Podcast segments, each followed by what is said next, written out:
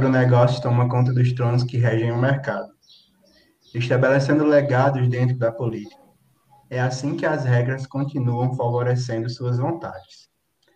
Em cada bastidor, tudo corrobora para o bem das grandes indústrias e seus lobistas, o que dá aval a cometer crueldades com seus trabalhadores e com a natureza correspondente ao seu tamanho. Multinacionais da indústria alimentícia que abusam do poder para sugar a energia dos trabalhadores e dos alimentos. Eu me chamo Roberto Luan e, junto com a Emily Maria, a Gabriele Fernandes e o Paulo Emanuel, traremos no podcast de hoje alguns relatos do que acontece nos bastidores do agronegócio. Somos alunos de bacharelado em nutrição, na UFCG, no campus de Educação e Saúde, na cidade de Coité. Essa atividade faz parte do cronograma da cadeira Educação Nutricional, lecionada pela professora Elane Valdna Oliveira Santos. Ela foi elaborada a partir da leitura do capítulo intitulado Os Bastidores do Agronegócio, do livro O Negócio da Fome, escrito por Esther Vivas Esteves. Coca-Cola é assim. Obrigado por compartilhar a felicidade. É assim que a história da Coca-Cola se espalha pelo mundo. Mas se a gente olhar de pertinho, se conversarmos com algum funcionário, por exemplo, os que trabalharam nas fábricas de Madrid que fecharam em 2014, vamos perceber que de felicidade a Coca-Cola reparte muito pouco. Ou até mesmo os que foram perseguidos. Alguns foram até sequestrados e torturados na Colômbia, Turquia e outros países. Parece até coisa de filme, né, Gabi? É inacreditável, mas a cada segundo são consumidas 18.500 latas ou garrafas de Coca-Cola pelo mundo, de acordo com a própria empresa. John, quando criou a bebida bem-sucedida em uma pequena farmácia em 86, ele não imaginaria a proporção que ela iria tomar. Hoje, o império da Coca-Cola vende suas 500 marcas em mais de 200 países. Abusando do dinheiro de campanhas de marketing, ela nos vende algo tão precioso como felicidade, um sorriso, mas nem seu próprio instituto, Coca-Cola de Felicidade, é capaz de esconder tanta dor causada pela empresa. Emily, as mais práticas dessa empresa são tão globais quanto a sua própria marca. Na Colômbia, desde 1990, oito trabalhadores da Coca-Cola foram mortos por paramilitares e 65 receberam ameaças de morte. Pois é, minha filha. A trilha de abusos da marca é encontrada em praticamente todos os cantos do mundo. Na Turquia, os empregados denunciaram a Coca-Cola em 2005 por intimidação e tortura. Também tem casos semelhantes na Rússia, no Panamá, inclusive no Brasil. Tão perto da gente, eu não fazia ideia. Houve tentativa de fazer denúncia internacional contra a marca em 2002. Alguns sindicatos na Colômbia, Venezuela, Zimbábue e Filipinas relataram abusos e repressão, além de ameaças de sequestro e assassinatos recebidas. Além dos seus abusos, ela também é conhecida por seu grande impacto social e ecológico. Para produzir um litro de Coca-Cola são necessários 3 litros de água, não só para a bebida em si, para lavar garrafas, máquina, etc. E a água descartada posterior e como contaminada. É muito, né? É sim, mas olha isso. Uma engarrafadora de Coca-Cola pode consumir um milhão de litros de água por dia. Na Índia, vários estados estão em pé de guerra contra a empresa, com o argumento que ela acaba com água potável para higiene, consumo humano e agricultura. Outro caso na, na Grã-Bretanha, como a Coca-Cola foi obrigada a recolher, após seu lançamento, meio milhão de garrafas de água da Zane, pois foram descobertos níveis ilegais de bromuro, uma substância que causa câncer. A água, que era divulgada como, como a água mais pura do mundo, na verdade não vinha de nascentes, vinha das torneiras de águas tratadas de Londres. Por fim, a marca que nos diz vender felicidade de fato distribui pesadelos. Coca-Cola é assim, diz o anúncio. Ah, por que não dar continuidade falando sobre McDonald's, não é mesmo? Como a TV mesmo nos mostra, a McDonald's é uma das empresas de fast foods mais famosas de todo o mundo, com comerciais felizes, divulgando felicidade e tudo mais. Mas será que é assim mesmo que funciona? Bem, a quantidade da sua comida é tão baixa quanto os salários que eles pagam alimentos de baixo custo para os consumidores com nutrientes mínimos, uma mão de obra que explora, que paga um salário miserável para, to para todos os seus trabalhadores e uma legião de trabalhadores que são pobres, que saem muito baratos para todo o trabalho que fazem para a sua empresa. Com uma remuneração não suficiente para pagar um Big Mac ou um cheeseburger, não sendo nada saudável para a saúde dos mesmos. Pois é, Paulo. E alguns relatórios indicam que quanto menor a renda, pior é a comida. Não é à toa que nos Estados Unidos quem sofre maiores problemas de obesidade infelizmente, são as comunidades afro-americanas e latinas, as mesmas que fazem parte do exército de trabalhadores precários e os da cadeia de comida rápida. E a McDonald's não é a exceção disso, e sim a regra. Temos aí várias empresas como a Burger King, Subway, Pizza Hut, Bob's, entre outras, que também são transnacionais e seguem o mesmo padrão. Até que um dia, 5 de dezembro de 2013, juntaram-se alguns trabalhadores dessas transnacionais nos Estados Unidos e foram às ruas protestar e fazer greve, fazendo demandas de aumento salarial, já que suas condições de trabalho eram tão ruins que eles tinham que recorrer a outros empregos para se manter. E essas manifestações foram todas fortemente reprimidas. Mas, entretanto, serviu de gatilho para alguns trabalhadores na Espanha.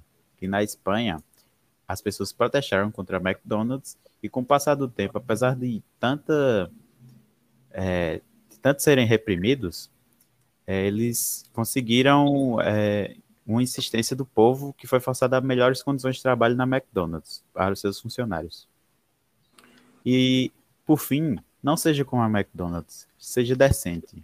Um trabalho digno envolve uma vida e uma comida digna.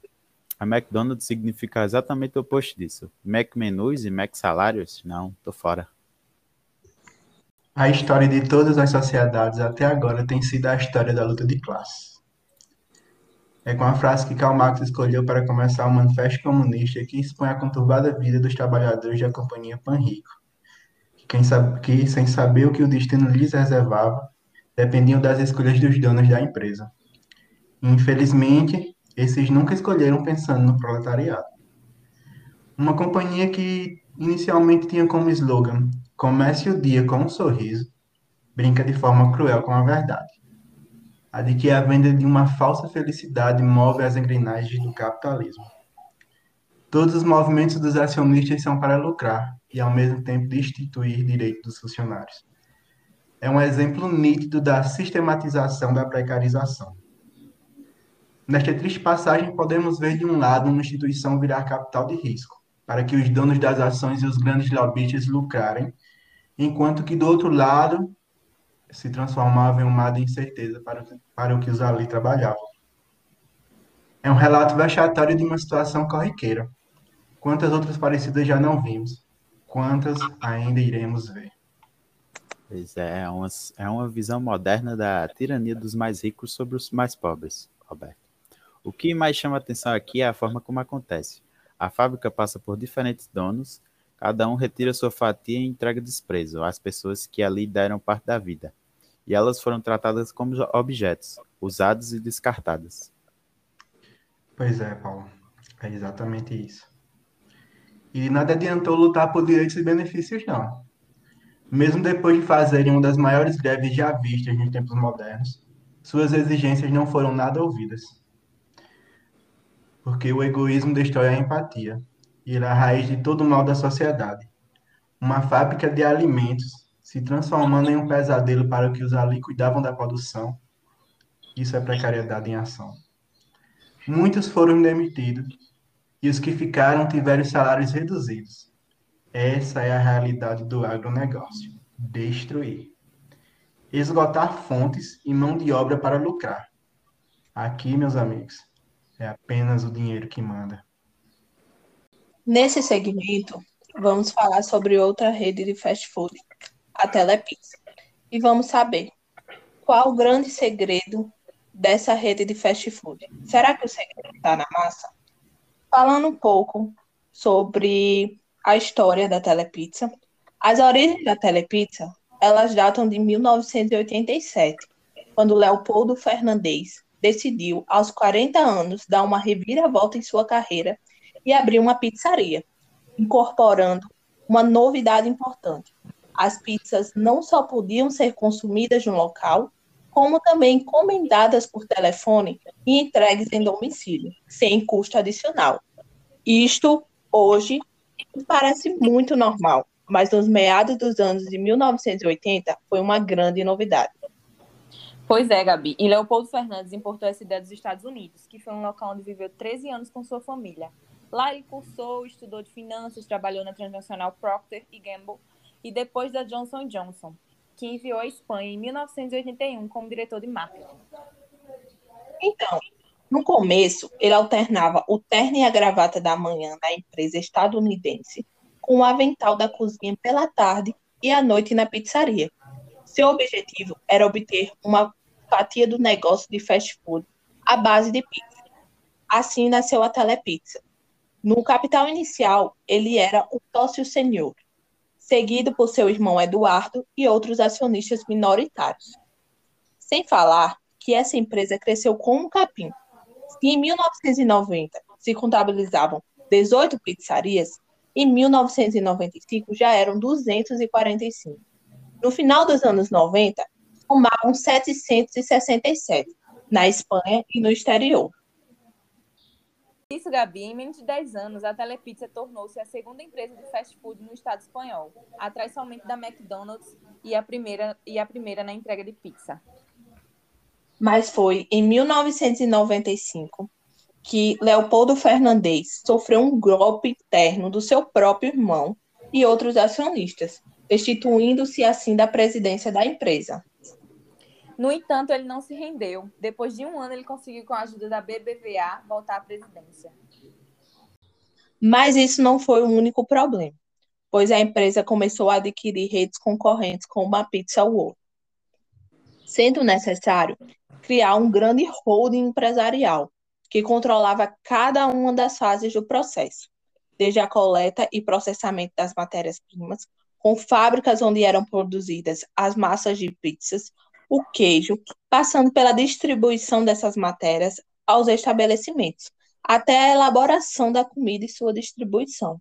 Um controle total da cadeia, o que lhe permitiu reduzir os custos e aumentar os lucros. O que você achou dessa ideia? Isso seria a chave para o sucesso?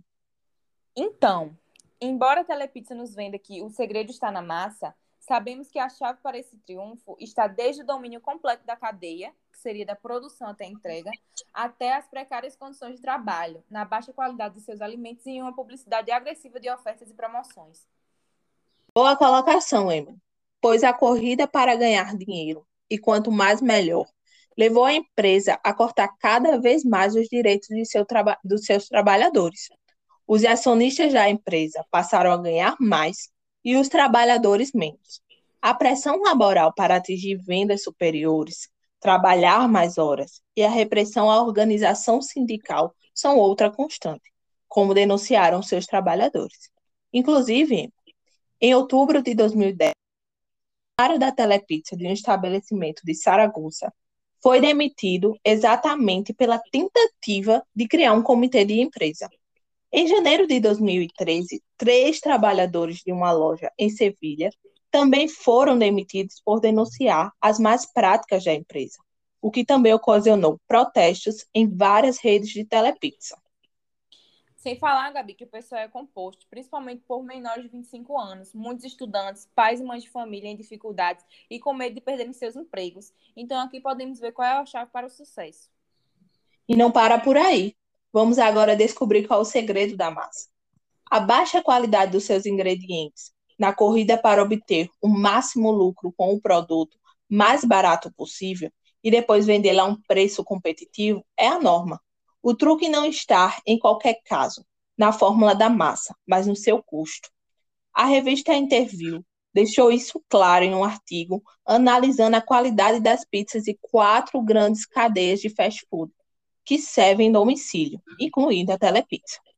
A análise concluiu altos níveis de colesterol, significativa presença de gorduras saturadas, as mais prejudiciais para a saúde, ingestão calórica excessiva, poucos ingredientes e de uma muita má qualidade, e um monte de massa. E o que é pior, condições de higiene deficientes em todas as amostras analisadas. Pois é, Gabi. De acordo com o laboratório químico o responsável pela realização da análise, essas pizzas de tais estabelecimentos podem ser consideradas bombas calóricas, com aporte calórico excessivo, derivado da gordura de ingredientes de má qualidade, muitas vezes subprodutos do que eles dizem ser, desde o bacon aos preparados de queijo e carne. Nas pizzas analisadas, o ingrediente principal era massa, entre 50% e 66%, em detrimento de outros mais caros, o que favorece o maior benefício econômico para a companhia à custa do cliente. Então, como se trata de uma refeição fast food, onde o único que parece importar é comer rápido e barato, não entra na conta a qualidade do que comemos, tampouco a informação sobre a origem do produto, o processo de elaboração ou a valorização da nossa alimentação. E em todos esses aspectos, a receita da Telepizza é a mesma da Pizza Hut, da Domino's Pizza, da Mobile. Sem falar na publicidade agressiva de ofertas e promoções, é outro dos recursos bastante utilizados. Fazem-nos crer que compramos barato, no entanto, no final das contas e com todo o consumido, o total soma muito mais do que se imaginava. Voltando à história da Telepizza, em 99, seu fundador e acionista majoritário, Leopoldo Fernandes, é, optou por deixar a empresa, vendeu sua participação por 300 milhões de euros, porém, em 2004, volta à primeira linha da cena empresarial e entrevista afirma: Eu sou um grandíssimo capitalista, mas eu tenho mentalidade social. Aí eu me pergunto: que mentalidade social, Gabi? Pois sabemos que ele voltaria à sua fórmula habitual: máxima precariedade, máximos lucros. Pois é. No entanto, Leopoldo, posteriormente, vendeu novamente sua participação ao grupo de acionistas proprietários de uma rede de fast foods concorrentes da Telepizza. Pedro Balvé passou, assim, a assumir a presidência da Telepizza, e a marca Telechef foi integrada na cadeia, passando a oferecer também aos seus clientes sanduíches, hambúrgueres, cachorro-quentes e pratos combinados. Mas em 2012, Pedro Balvé vendeu sua participação à Permira, né, Gabi? Sim, em 2012, e agora ela controla 100% da Telepizza. O objetivo da Permira era ficar por cinco ou seis anos com a Telepizza e depois vendê-la ou trazê-la para o mercado de ações e ganhar dinheiro. No entanto, tenhamos em conta que para realizar esta operação, a empresa foi muito endividada. E isso provocou a difícil situação econômica atual, Agora a Permira procura comprador para a Telepizza a fim de evitar a, falência. E agora, a estagnação do consumo dificulta muito mais que o esperado. Quem paga as consequências? Como visto anteriormente, a força de trabalho que vê cortados seus direitos. É, Gabi, pelo visto, o segredo da telepizza não é mesmo a massa. Então, pessoal, é isso. Grandes marcas que tentam se mostrar lindas, boas e felizes nas mídias, mas que por trás das cortinas são verdadeiras máquinas de tristeza. Então é isso, ficamos por aqui. Obrigado por nos ouvir. Até a próxima.